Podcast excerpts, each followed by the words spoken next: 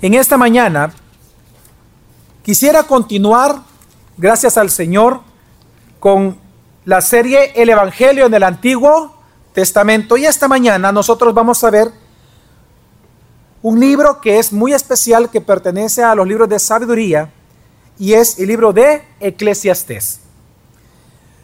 Todos nosotros los seres humanos tenemos siempre la tendencia natural de buscar mejorar nuestra condición. Cuando hablo de nuestra condición, puede ser condición familiar, condición financiera o un estatus social. No vamos a negar que en la medida que vamos creciendo, incluso vamos madurando, adquiriendo de repente, en primer lugar, matrimonio, luego vienen los hijos, la familia, nosotros buscamos estabilidad. Pero resulta que el ser humano tiene la tendencia de confundir o de olvidar que después de esta vida, todos al final de nuestra vida enfrentaremos la muerte. Y la muerte es un pase, es una puerta a algo mucho mejor o a algo mucho peor. En otras palabras, en la medida que nosotros caminamos en este mundo y comenzamos a adquirir, somos tentados en, pensar que todo lo más importante en este mundo es este mundo. El existencialismo, por ejemplo, enseña, o el animismo enseña, de que lo más importante es el hoy. Busca hacer lo mejor, busca gozar tu vida, cumple tus deseos, porque lo único que queda en este mundo es tú. Y por lo tanto, lo más importante es que tú prosperes y aproveches este mundo porque después de la muerte no hay nada. Muy por el contrario, la Biblia nos enseña que cuando nosotros los seres humanos enfrentemos la muerte, continuamos existiendo. Es más, la Biblia enseña que todos nosotros moriremos.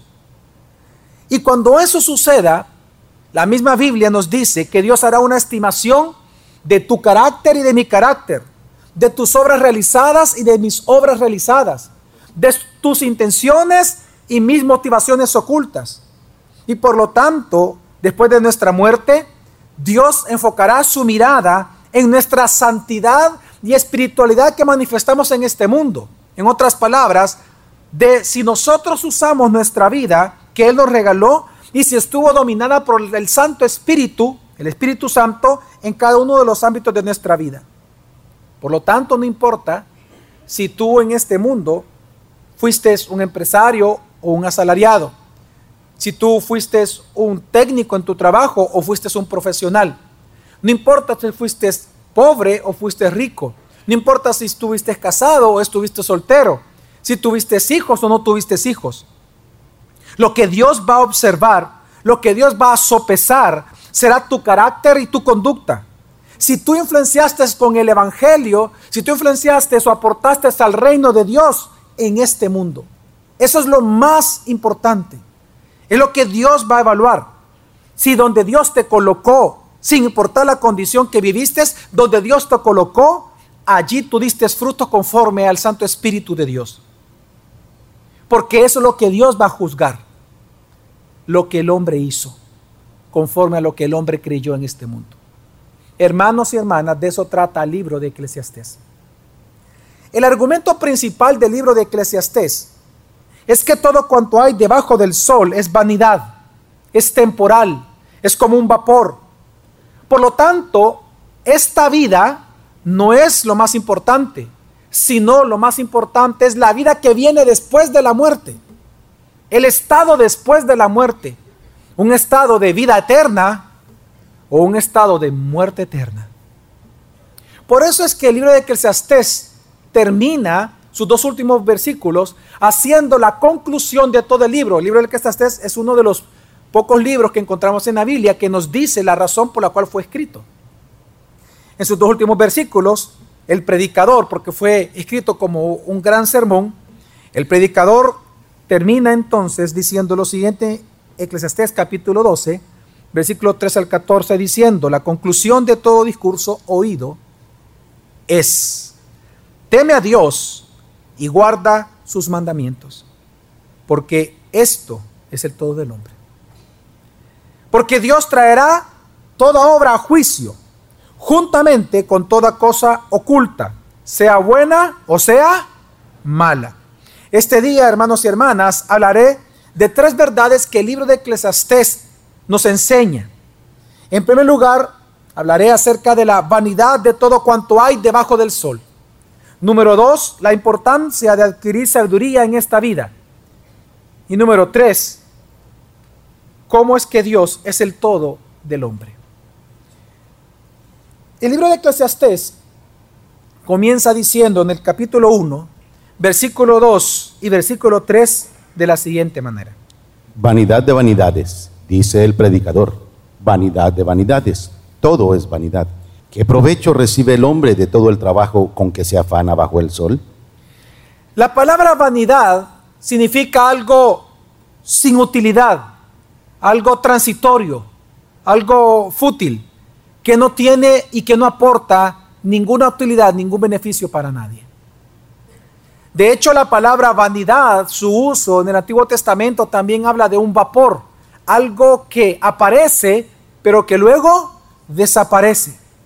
Así que el autor comienza diciendo de manera inmediata, calificando todo cuanto hay debajo del sol, diciendo que todo es vanidad, todo es transitorio, todo es inútil, todo cuanto hay debajo del sol. La palabra debajo del sol es bien importante que la definamos porque aparece más de 22 veces en Eclesiastés. Si usted lee hoy Eclesiastés o lo leyó durante la semana, usted pudo haber observado que una de las palabras que más se repite es debajo del sol o bajo el sol. O como llevar el viento también. Esta frase debajo del sol tiene dos usos muy importantes en el Antiguo Testamento. Número uno se refiere a que algo es temporal, a que todo es temporal. Todo cuanto hay debajo del cielo específicamente es temporal. Por lo tanto, es una palabra que habla de la temporalidad de las cosas, de la temporalidad de la vida humana. Pero en segundo lugar, también se refiere al punto de vista secular con respecto a todas las cosas. No es lo mismo el punto de vista de Dios acerca del matrimonio y la familia que el punto de vista del hombre caído, de la mente caída, de la mente corrupta. Son dos conceptos muy distintos, dos propósitos muy diferentes. Por lo tanto, la frase debajo del sol significa tanto la cosmovisión del mundo, que es contraria a Dios, como también de la temporalidad de las cosas, que la vida es fútil, que la vida es transitoria, tu trabajo es transitorio, tus logros son transitorios, tus éxitos son transitorios, así como la ropa y la comida es transitoria. Por eso es que el, el predicador, después de decir esto, comienza a hablar diciendo, el viento viene y el viento se va. Y así todos los días. Nace un hombre y está el sol. Muere el hombre y sigue el sol. Y la humanidad continúa. No hay nada que se pueda hacer. No hay nada que se pueda lograr. No hay nada que el hombre pueda cambiar. Lo que enseña la escritura, el predicador, es que observa tu ropa tú la usas ahora, pero con el tiempo, no por moda, con el tiempo la vas a cambiar porque resulta que es temporal. Se arruina, se desgasta, se rompe. Entonces, cuando el predicador comienza su sermón, cuando el predicador comienza este libro, él comenzó a observar que Israel en aquel entonces se estaba afanando por hacerse rico. Muchos tenían necesidades, y estaban surgiendo grandes oportunidades en el comercio. Por lo tanto, ellos querían mejorar su condición. Ahora, ¿es pecado querer mejorar la condición económica de uno? No, no si se hace bajo la sabiduría de Dios. Entonces, el predicador comienza a observar de que Israel, el pueblo de Dios, comienza a afanarse por qué van a comer, qué van a vestir que van a trabajar, que van a obtener. Y se afanaron. Y comenzaron a afanarse para obtener y retener, para gastar en deleites, para acumular más, para invertir más. Quiero invertir mucho más. Pero entonces Él viene a enseñarles algo que ellos estaban olvidando en medio de este afán y que todo eso, aunque ellos lo creen y lo consideren bueno bajo la cosmovisión del mundo, resulta que todo eso es vanidad. Que es temporal. Y entonces viene y hace algo. ¿Qué provecho recibe el hombre de todo el trabajo con que se afana? Para interpretar esto hay que preguntarnos, bueno pastor, pero un provecho es que si tengo yo dinero y mi familia enferma, yo puedo pagar medicamentos. Sí, pero, eso, pero ese punto, aunque yo lo entiendo, no es lo que está diciendo el predicador. El predicador quiere que tú pienses en las cosas trascendentales. Él no está cuestionando la necesidad de trabajar. La Biblia enseña que el que no trabaja, que no coma. De eso no está hablando el predicador. Él no está satanizando las acciones de los hombres que Dios mismo nos pide que hagamos, sino que lo que Él está diciendo es lo siguiente, frente al hecho de que vas a morir un día y frente al hecho de que te vas a enfrentar a Dios y que Dios va a juzgar las obras que tú hagas, buenas o malas, entonces Él dice, analiza, ¿qué provecho te da el haberte enfocado en acumular riquezas o en lograr un nombre o hacer muchas cosas si al final eso no te va a evitar ni que mueras ni que enfrentes a Dios en juicio. ¿De qué sirve? De nada, es vanidad. El predicador lo que comienza a enseñarnos es que nuestra mente tiene que estar puesta en el día de nuestra muerte. ¿Tú quieres adquirir sabiduría? ¿Quieres ser sabio? Piensa en tu muerte. Todos los días. Piensa que un día vas a morir. Que hoy puedes morir y que por lo tanto hoy vas a enfrentar a quién? A Dios. Y hay un juicio. Hay un juicio que enfrentar. Y si tú eres cristiano, también hay un tribunal que tú vas a enfrentar. En donde van a ser analizadas las cosas con las cuales edificaste tu vida cristiana y tu fe en Cristo. Entonces, lo que hace el predicador es comienza a enseñar de que todo cuanto hay debajo del cielo, todo cuanto hay en este mundo, todo cuanto el hombre quiera lograr, aunque lo logre, todo es vanidad. Por cuanto eso no va a evitar que tú mueras el día que Dios diga que tú mueras, y eso no va a evitar el que Dios te va a juzgar por todo lo que hiciste, aún por las intenciones y motivaciones ocultas de tu corazón. Entonces, ¿qué es lo que Él te recomienda? temer a Dios en este mundo. Así el predicador entonces busca demostrar a partir ya del capítulo 1, comenzando en el capítulo 2, usted se da cuenta que en diferentes capítulos él comienza a hablar la manera en que la vanidad se manifiesta en este mundo en todas las cosas. Él comienza a dar una cantidad de ejemplos impresionantes. Algunos son morales, otros son éticos, otros son no éticos, otros son en el uso de riquezas, en el manejo de la familia, en la política, etc. Por ejemplo, algo que él demuestra que es vanidad es el placer. Él mismo dice en el capítulo 2, versículo 1 al 2. Entonces me dije, ven ahora, te probaré con el placer, diviértete. Y aquí también esto era vanidad. Dije de la risa, es locura. Y del placer, ¿qué logra esto? El punto no es si pecaminoso asumamos, el texto no lo dice, pero asumamos que él no pecó con su placer. Asumamos que él gozó, buscó el placer y no pecó con ello. Pero él hace la pregunta importante. ¿Qué logró con esto? ¿Qué logré? Viajamos, disfrutamos, compré un televisor, tengo tres, cuatro casas, tengo un rancho en la playa, tengo otro, una hacienda allá en tal lugar, tengo mis caballos, tengo mis amigos, disfruto. Pero al final, él meditó y dijo, ¿qué he logrado con todo esto? ¿Voy a evitar el juicio de Dios? ¿Voy a evitar morir y enfrentarme a Dios? Con lograr todo esto voy a evitar enfrentarme a la verdadera vida que viene después de la muerte? No. entonces es vanidad. El placer es vanidad. Y así va él con varios ejemplos. Luego da el ejemplo del trabajo, el trabajo mismo que Dios nos pide trabajar. Él lo califica como vanidad diciendo, Consideré luego todas las obras que mis manos habían hecho y el trabajo en que me había empeñado. Y he aquí, todo era vanidad y correr tras el viento y sin provecho bajo el sol. ¿Por qué dice que el trabajo es sin provecho bajo el sol? Porque todo cuanto el hombre logra, el hombre caído, sin considerar a Dios, todo eso no lo ayuda ni para salvarse, ni para enfrentar el juicio de Dios.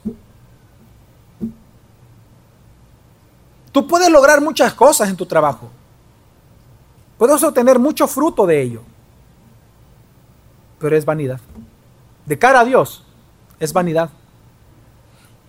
Aún la política, la participación en política, el que vayamos a votar, que de hecho es, un, es una obligación de nosotros los ciudadanos ir a votar, aún eso Dios lo califica en Eclesiastes como vanidad. Pero conozco bien a la gente y sé que seguirá a ese joven y él será el nuevo rey. Serán muchos los seguidores de ese joven, aunque después ellos mismos ya no se sentirán bien con él. Eso tampoco tiene sentido es como tratar de atrapar el viento. Él dice, miren, todo, él, llega, ya vamos por el capítulo 4, él mire, él comienza a dar muchos ejemplos, el predicador, y comienza a demostrar cuán vana es esta vida. Tan vana que incluso dice, lo que él está diciendo en el capítulo 4 es, muchos en historia se ha demostrado que cuando al pueblo le gusta un representante de él para que esté en el poder, en este caso un rey, dice, la, frase es más fuerte en hebreo. Lo que está diciendo aquí en la escritura, cuando dice, y, las personas seguirán a este joven, y luego dice, y él será el nuevo rey, en hebreo dice, y ellos lo pondrán como rey. Él dice, aún hasta esa es vanidad. ¿Por qué? Porque él dice, luego estas personas que apoyaban a este, cuando él está gobernando y se den que todo lo mismo bajo el sol, que siempre lo mismo y siempre hay corrupción y siempre hay problemas y siempre hay injusticias, estos que lo pusieron en el poder lo van a terminar aborreciendo a él. Así que él dice, aún hasta la política es vanidad.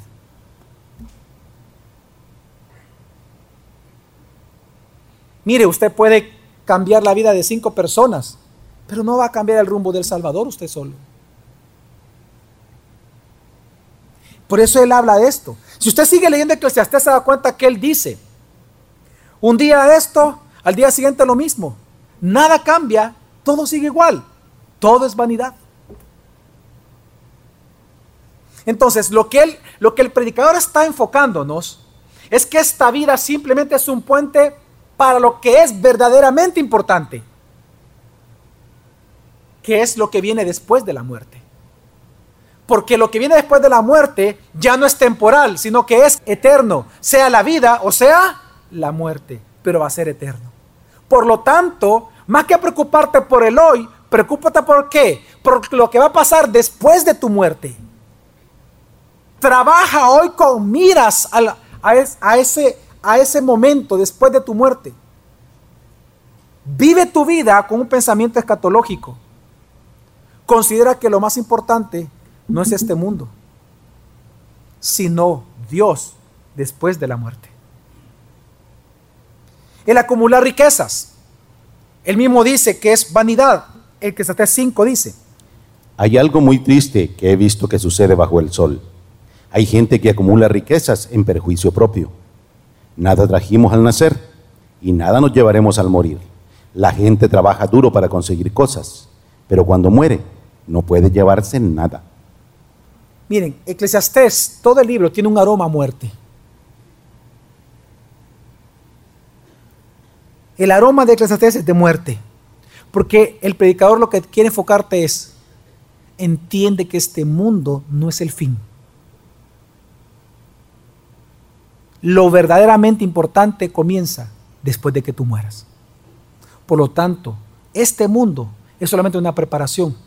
Por lo tanto, cuídate cómo vas a vivir. Todo el tiempo él se enfoca en la muerte. Nada trajimos al nacer, por lo tanto, todo lo que tú tengas en este mundo, vanidad. Una vez más, no está diciendo Dios que tener ropa, tener casa, tener familia es malo. No, no, no, no, no confunda la palabra maldad con vanidad. Vanidad es que no es útil, que no te sirve para lo verdaderamente trascendental. Tú eres un ser trascendental, no tu ropa, no tu trabajo ni tu profesión, pero tú eres trascendental. Después de que tú mueras, tú sigues existiendo, ya sea eternamente con Dios o ya sea separado de Dios, pero sigues existiendo. Por lo tanto, lo que hagas hoy, debes de considerarlo con miras a después de tu muerte. Entonces, por eso es que el predicador le llama a todo esto vanidad. Porque todo cuanto hay debajo del sol, cualquier cosa, adquirir sabiduría. Y él comienza a dar muchos ejemplos, escribir libros, retener riquezas, invertir. Todo es vanidad. Todo es vanidad. No te sirve el día de tu muerte. Es más, las motivaciones ocultas que buscaste para el placer, para la política, para el trabajo, para acumular riquezas, eso va a ser en contra tuya, eso sí. Es que hermanos, miren, en Eclesiastés, Dios nos muestra que su vida y mi vida es un préstamo, que no la dio en comodato, que solo es temporal, esta vida es temporal. Y por lo tanto, el día que nosotros muramos, lo que realmente está sucediendo es que le estamos devolviendo nuestra alma a Dios. ¿Se acuerdan cuando Jesús estuvo en la cruz? ¿Cuáles fueron sus últimas palabras registradas? Padre, en tus manos. El día que esto muera, usted le va a devolver su espíritu a Dios. La pregunta es, ¿cómo se lo va a devolver? ¿Vivo o muerto? De ahí depende su estado eterno pero todos le vamos a devolver a Dios nuestra alma. Por eso es que Eclesiastés lo dice literalmente eso. En el capítulo 12, versículo 1 y versículo 7 dice, Acuérdate, pues, de tu Creador en los días de tu juventud, antes que vengan los días malos y se acerquen los años en que digas, no tengo en ellos placer. Entonces volverá el polvo a la tierra como lo que era, y el espíritu volverá a Dios que lo dio. Acuérdate de tu creador en los días de tu juventud antes de que venga la vejez. Versículo 7. Entonces, ya en la vejez, cuando enfrente la muerte dice, volverá el polvo. Es que se busca demostrarte que tu vida hoy, ahorita, es un comodato, no es tuya, es de Dios. Por eso cuídala. Asegúrate de volverle a Dios un espíritu vivo, porque cuando naciste, tu espíritu nació muerto, separado de Dios naciste. Eres pecador, Asegúrate que tu espíritu esté vivo. ¿De qué te sirve ser el director de una empresa? Tener un título, tener muchas mujeres, gozarte de vino, gozarte de alegrías. Si al final eso no te salva ni va a evitar el juicio que va a venir, ¿de qué sirve?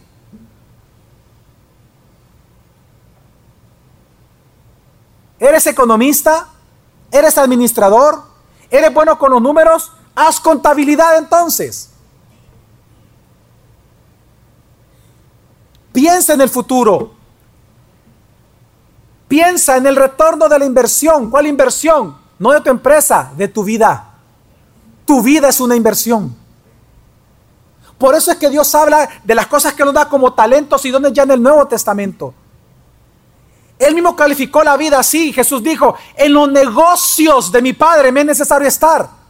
Porque que estés en la sabiduría divina, en la sabiduría de Dios, la vida es un comodato que tenemos que saber invertirla. Así lo comparó también Jesús. Él dijo que a uno le dio 10 talentos, perdón, a otro le dio 5, al otro le dio 3 y al otro le dio 1.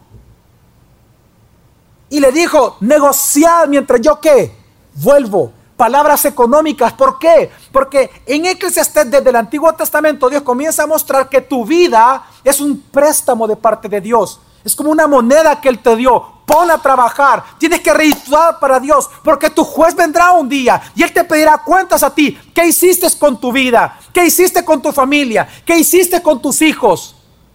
¿Qué hiciste con el dinero? ¿Qué hiciste con tu intelecto? ¿Qué hiciste con la profesión que yo te di? Ah, es que algo que no he mencionado es que en el que se esté, si algo resalta mucho, es la soberanía de Dios. Si tú revisas Eclesiastés, te vas a dar cuenta que Dios dice incluso que el disfrutar de tu trabajo, el hecho que tú tengas algún éxito, algún logro, algún título, alguna empresa, no es logro tuyo, es un don de Dios. Y luego dice que también aquel que acumula riquezas pero no las disfruta, dice, aún eso dice, yo lo hago. Entonces, si Dios es el que gobierna y dice que controla tu vida, porque la palabra controla ya aparece, si Él es el que controla tu vida, entonces ¿por qué te afanas por obtener más?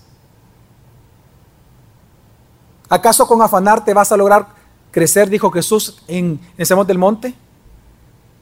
¿Acaso puedes agregarle un centímetro más a tu estatura con solo que te afanes? ¿Acaso por afanarte tú vas a, puedes eh, realmente conseguir más cosas cuando Dios posiblemente ha decretado que no tengas más cosas? ¿Acaso tú vas a poder en contra del decreto de Dios? No. Entonces, ¿por qué te afanas? Todo es vanidad. Dios es el que determina. Dios es el que te dice. Dios es el que coloca. Dios es el que otorga.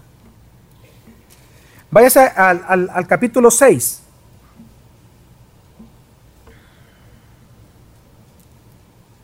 Dice el versículo 1, hay otro mal que he visto debajo del sol y que es gravoso para los hombres. El del hombre a quien Dios le ha dado riqueza, fíjense, tesoros, honores, de modo que nada le falta de todo lo que su alma pueda desear. Pero a quien Dios no le permite disfrutarlo, sino que lo disfrutan sus extraños. Esto es vanidad y un mal muy doloroso. Dios es el que gobierna, hermano. Dios es el que controla. Dios es el que decide. Él es el soberano. Entonces, ¿por qué afanarse en conseguir algo que tal vez Dios no quiere que usted tenga? Punto. Es vanidad.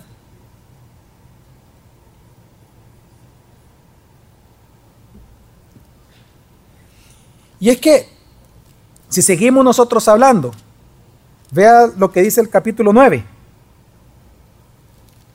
Oiga, algunos tal vez se sientan muy contentos de que conocen la escritura y que han entendido los misterios y las profundidades, como dice el apóstol Pablo, ¿verdad? En la hipérbole que él ocupa en capítulo 13 de la primera carta a los Corintios. Tal vez usted de los que siente que usted entiende todos los misterios de Dios en la escritura. Ok, veamos qué dice Dios de ese conocimiento que usted tiene, de ese entendimiento más que conocimiento, la palabra más entendimiento. Dice, versículo 1 por todo ello, de que mi corazón para declarar que los justos y los sabios y sus obras, todas estas cosas están en la mano de Dios. Las obras aún de los justos, su sabiduría está en las manos de Dios. Es decir, Dios le va a entregar sabiduría al que él que. Por eso es que Jesús dijo, ¿hay alguien falta de sabiduría? ¿Qué? Entonces, pídala a Dios, porque en la mano de quién está la sabiduría? De Dios. Él la Torah que él quiera. Entonces sigue diciendo, aún el amor y el odio están en las manos de él, pero el hombre no lo sabe, aunque todo está delante de ellos. En otras palabras, sin el acto soberano de Dios de darle a usted entendimiento, usted no podría distinguir entre ni el amor y el odio. Aún su entendimiento de la realidad viene de Dios. Madres que están acá, el hecho que usted haya salido adelante al crear esa criaturita. Mire, no se enorgullezca. Esa sabiduría, Dios se la regaló. Entonces, ¿por qué afanarte?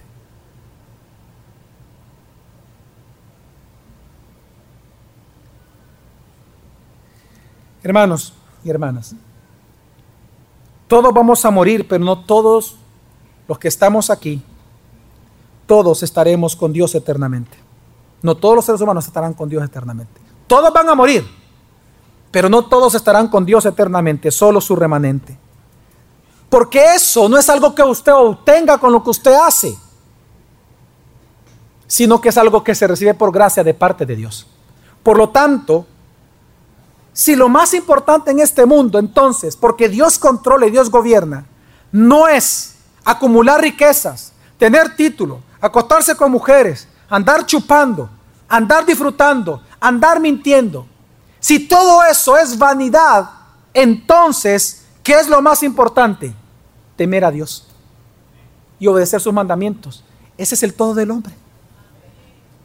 Porque eso sí va a influir en tu vida eterna. Eso se tiene un, un efecto en la eternidad.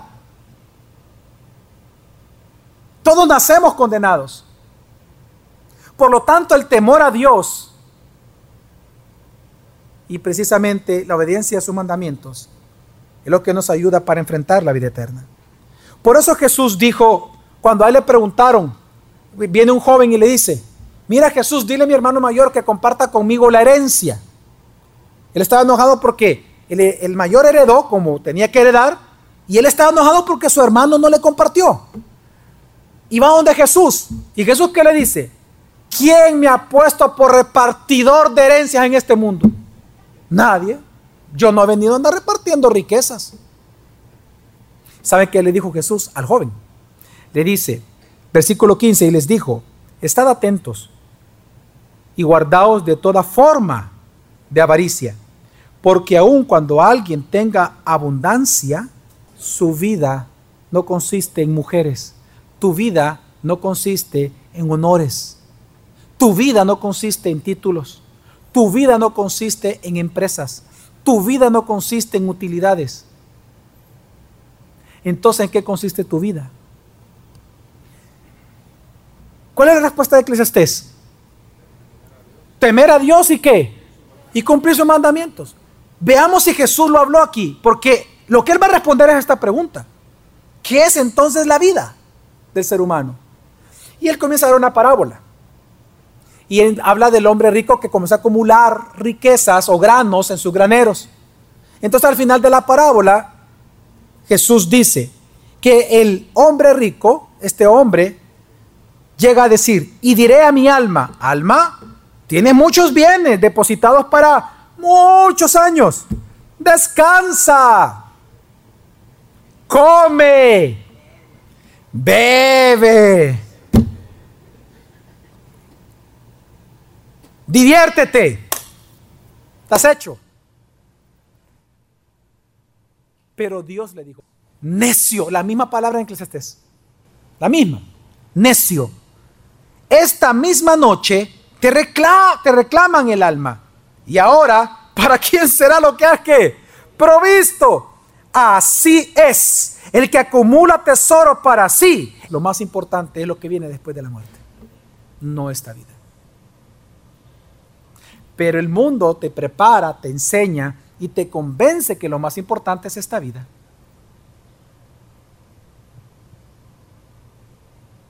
Por eso es que muchos se frustran. Al no tener lo que desean, se enojan, no dice eso Santiago, pues vienen a pleito, porque no obtienen lo que quieren.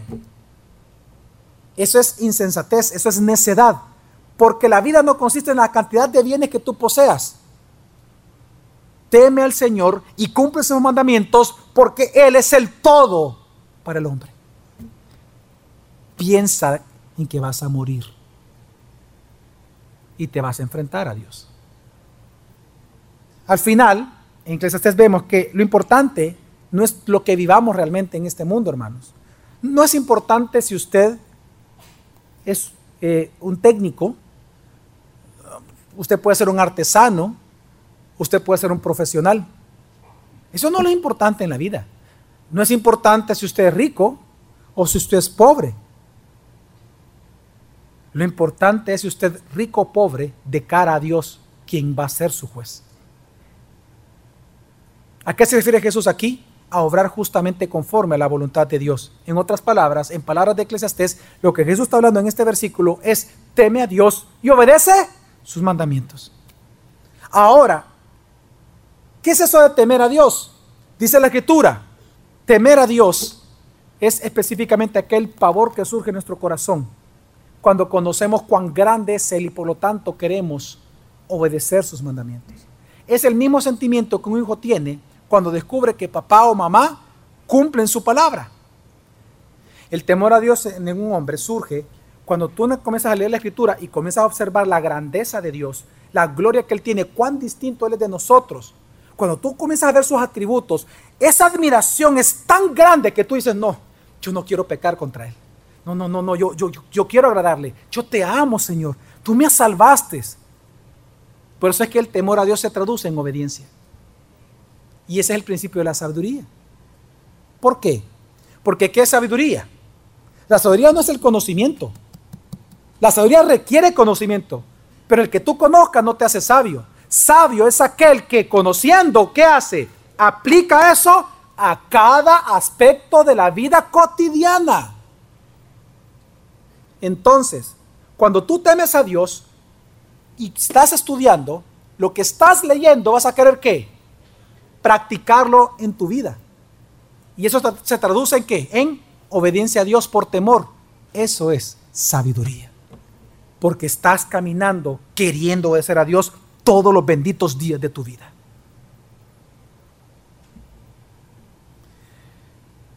Por eso es que, como le dije a usted en el segundo punto, si todo es vanidad, entonces ¿cómo hay que vivir, pastor?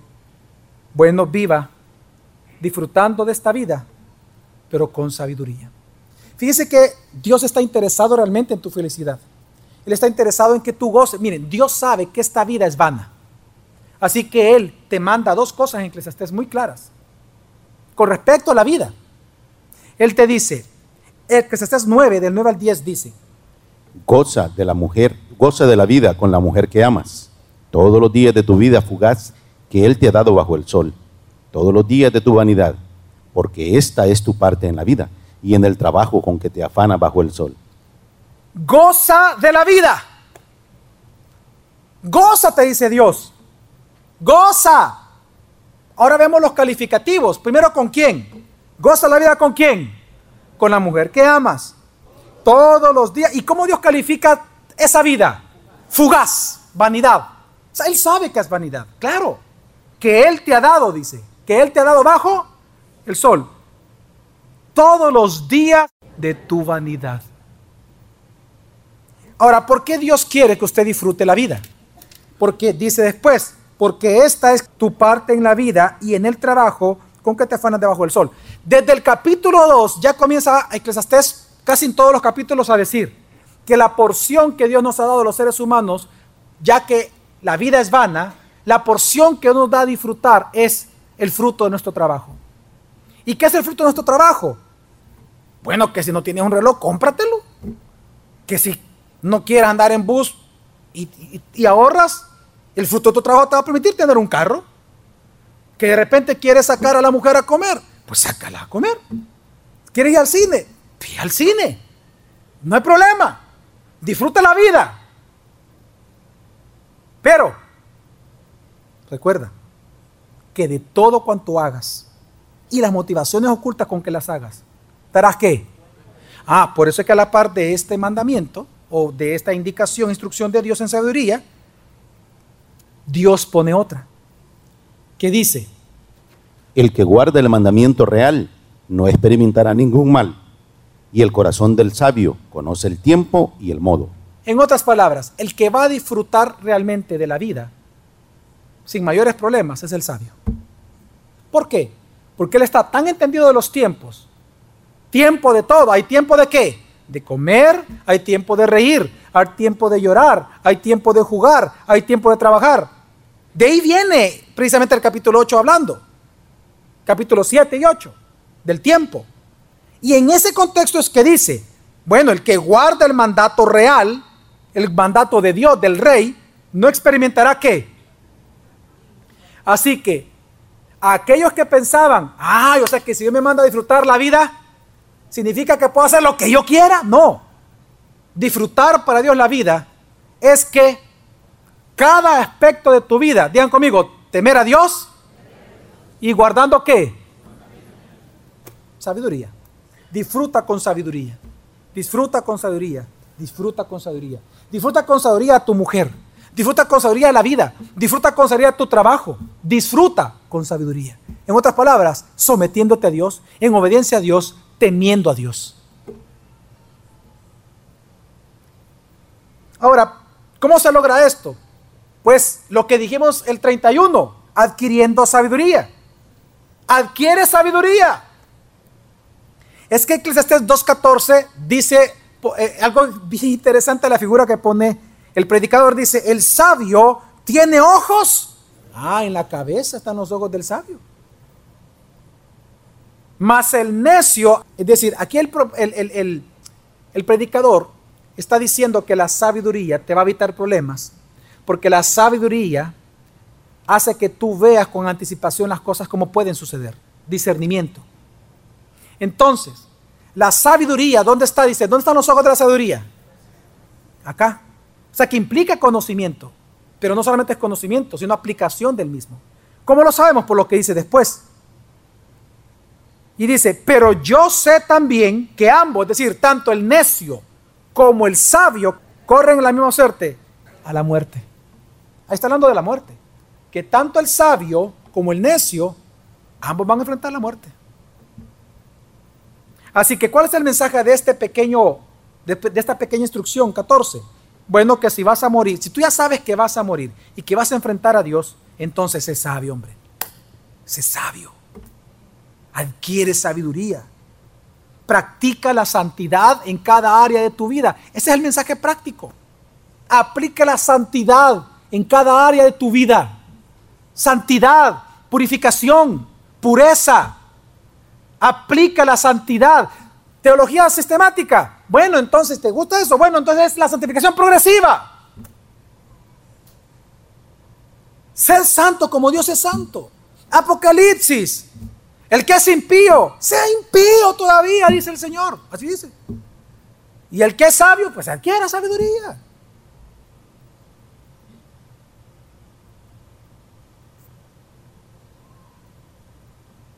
En un tono positivo, el apóstol Juan dijo lo mismo que está diciendo el predicador aquí. En su primera carta de Juan. Él dice, pero sabemos que cuando Él se manifiesta hablando de Jesucristo, seremos semejantes a Él porque le veremos como Él es. Y todo el que tiene esta esperanza puesta en Él, es decir, que Él vendrá por segunda vez, se purifica así como Él es, es que tiene sentido. Si Cristo no viniera, nadie se guardaría. Hermano, ¿usted cree que usted caminaría en santidad si usted supiera que ya no va a haber juicio? No, hombre, haríamos lo que quisiéramos nuestra carne.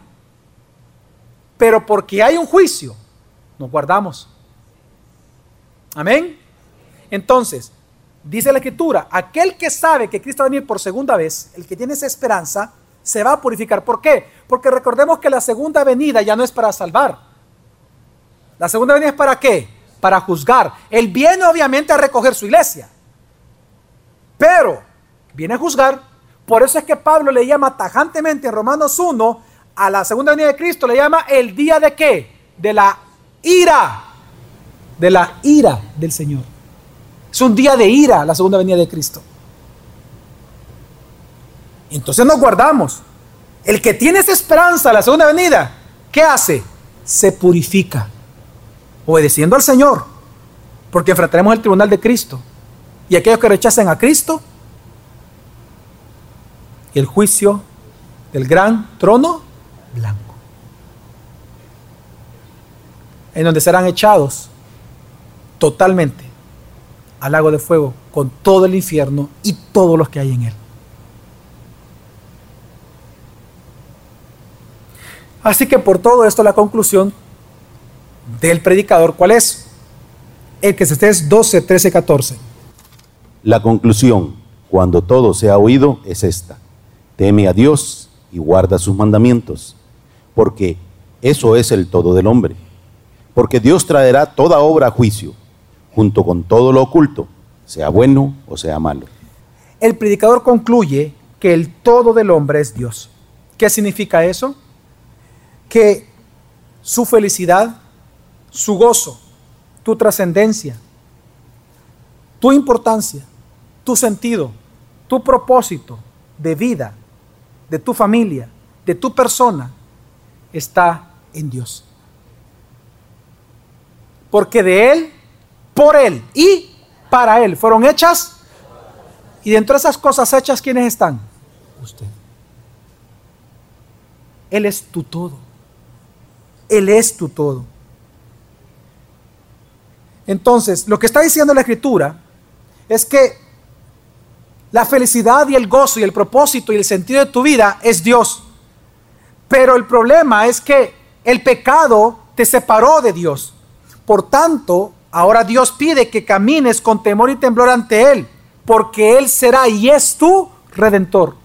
Hermanos, cuando Jesús resucitó, no solamente quedó confirmado que Él es Dios Salvador y Redentor, sino que su resurrección le dijo al mundo que Él es el juez justo que habrá de venir a juzgar a vivos y a muertos.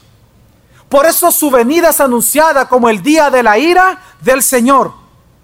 Y por eso, citando a Eclesiastés, Pablo enseñó, hablando de este juez a quien tenemos que temer, llamado Jesucristo, él dijo en 2 Corintios 5:10, porque todos nosotros debemos comparecer ante el tribunal de Cristo, para que cada uno sea recompensado por sus hechos, estando en donde? En el cuerpo, de acuerdo con lo que hizo, sea bueno o malo.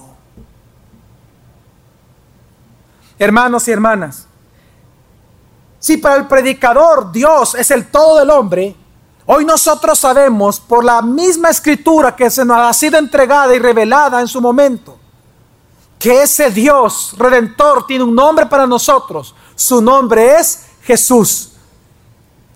Esto está hablando de que aquel Dios, el cual es el todo del hombre de Eclesiastés, no es otro más que Jesucristo, nuestro redentor. Jesús es el todo del hombre. Él es tu todo. Significa que tu matrimonio va a ser ordenado en Él. Significa que la esperanza va a nacer en tu vida cuando pongas tu esperanza en Él significa que tu felicidad no depende realmente de las cosas de acá, sino que de Dios. Tú tienes a Cristo y tienes todo. Separados de mí, nada podéis hacer. Jesús es tu todo. Él es el suficiente para tu vida. Él es el todo suficiente para ti. Tu vida, tu familia, tu trabajo, el sentido, el propósito de tu vida está ligado completamente a la revelación de la gloria de Jesucristo. Tu vida está centrada en Él por eso. Y debería estar centrada en Él.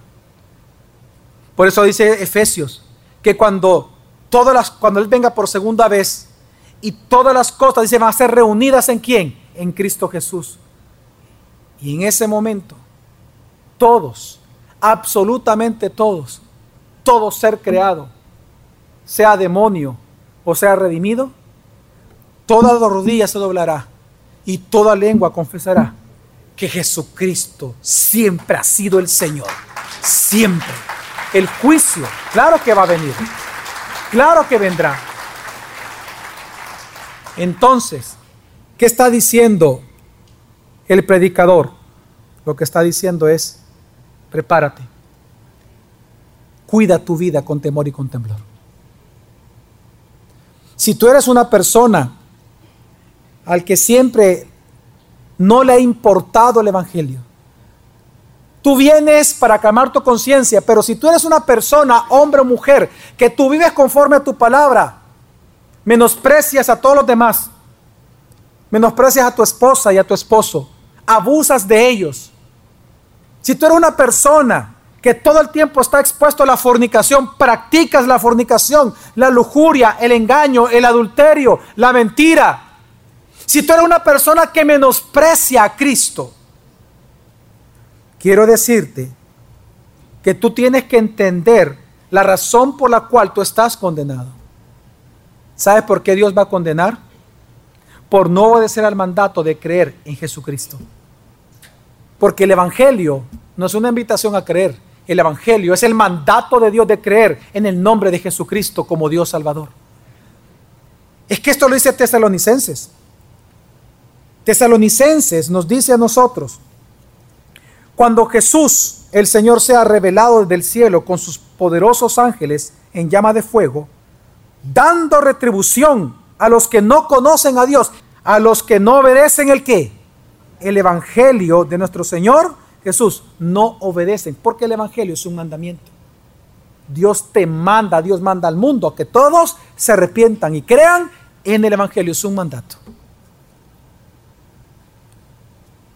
Así que arrepiéntete, tú que menosprecias a Dios, tú que te has hecho sabio en tu propia opinión y estás dirigiendo tu vida como tú quieras,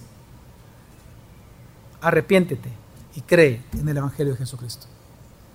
Y para aquellos que son mis hermanos en Cristo, hermanos y hermanas de esta mañana, no se preocupe, no se afane con qué usted habrá de comer, qué habrá de vestir. Mejor ocúpese de su salvación con temor y con temblor. Filipenses 2.12 dice la segunda parte, ocupaos en vuestra salvación con temor y con temblor. ¿Qué significa? Esto significa obedeciendo los mandamientos de Dios con el temor a ofenderlo. Cada día tú tienes que, si amas de verdad a Dios, cada día tú tienes que tener el temor de ofenderlo. Y por ese temor a ofenderlo es que tú te vas a guardar y vas a buscar obedecer sus mandamientos. A eso se refiere aquí Santiago cuando dice, ocupaos de vuestra salvación con temor y con temblor. En segundo lugar, hermano, ame a su prójimo. Ame a aquel que tiene la vida vana. No, no lo menosprecie, no sea indiferente. Predíquele el Evangelio. Ame a su prójimo, como usted mismo. Predíquele el Evangelio. No sea indiferente a aquel que tiene una vida vana porque recuerde que usted viene de esa vida vana o está en ella. Y Dios tiene misericordia de usted. Y en tercer lugar, Eclesiastés 11.9 yo lo leo y dice, Alégrate joven en tu mocedad y tome placer tu corazón en los días de tu juventud. Sigue los impulsos de tu corazón y el gusto de tus ojos, mas debes saber que por todas estas cosas Dios te traerá a juicio. Hermanos y hermanas, todo es vanidad. Por lo tanto, si todo es vanidad y Dios es el todo del hombre, tema a Dios cada día, obedeciendo sus mandatos. Eso es el todo del hombre en este mundo. Amén. Lo más importante de esto, de, esa, de es esto, que Dios lo ama a hermano. Y un Dios es un Dios de gracia. Y este sermón, y Eclesiastés entero, me refiero a Eclesiastés, Eclesiastés como libro, es una muestra más de la gracia de Dios que tiene para con nosotros. Que estando en Cristo Jesús, Él nos imparte sabiduría. Vamos a orar.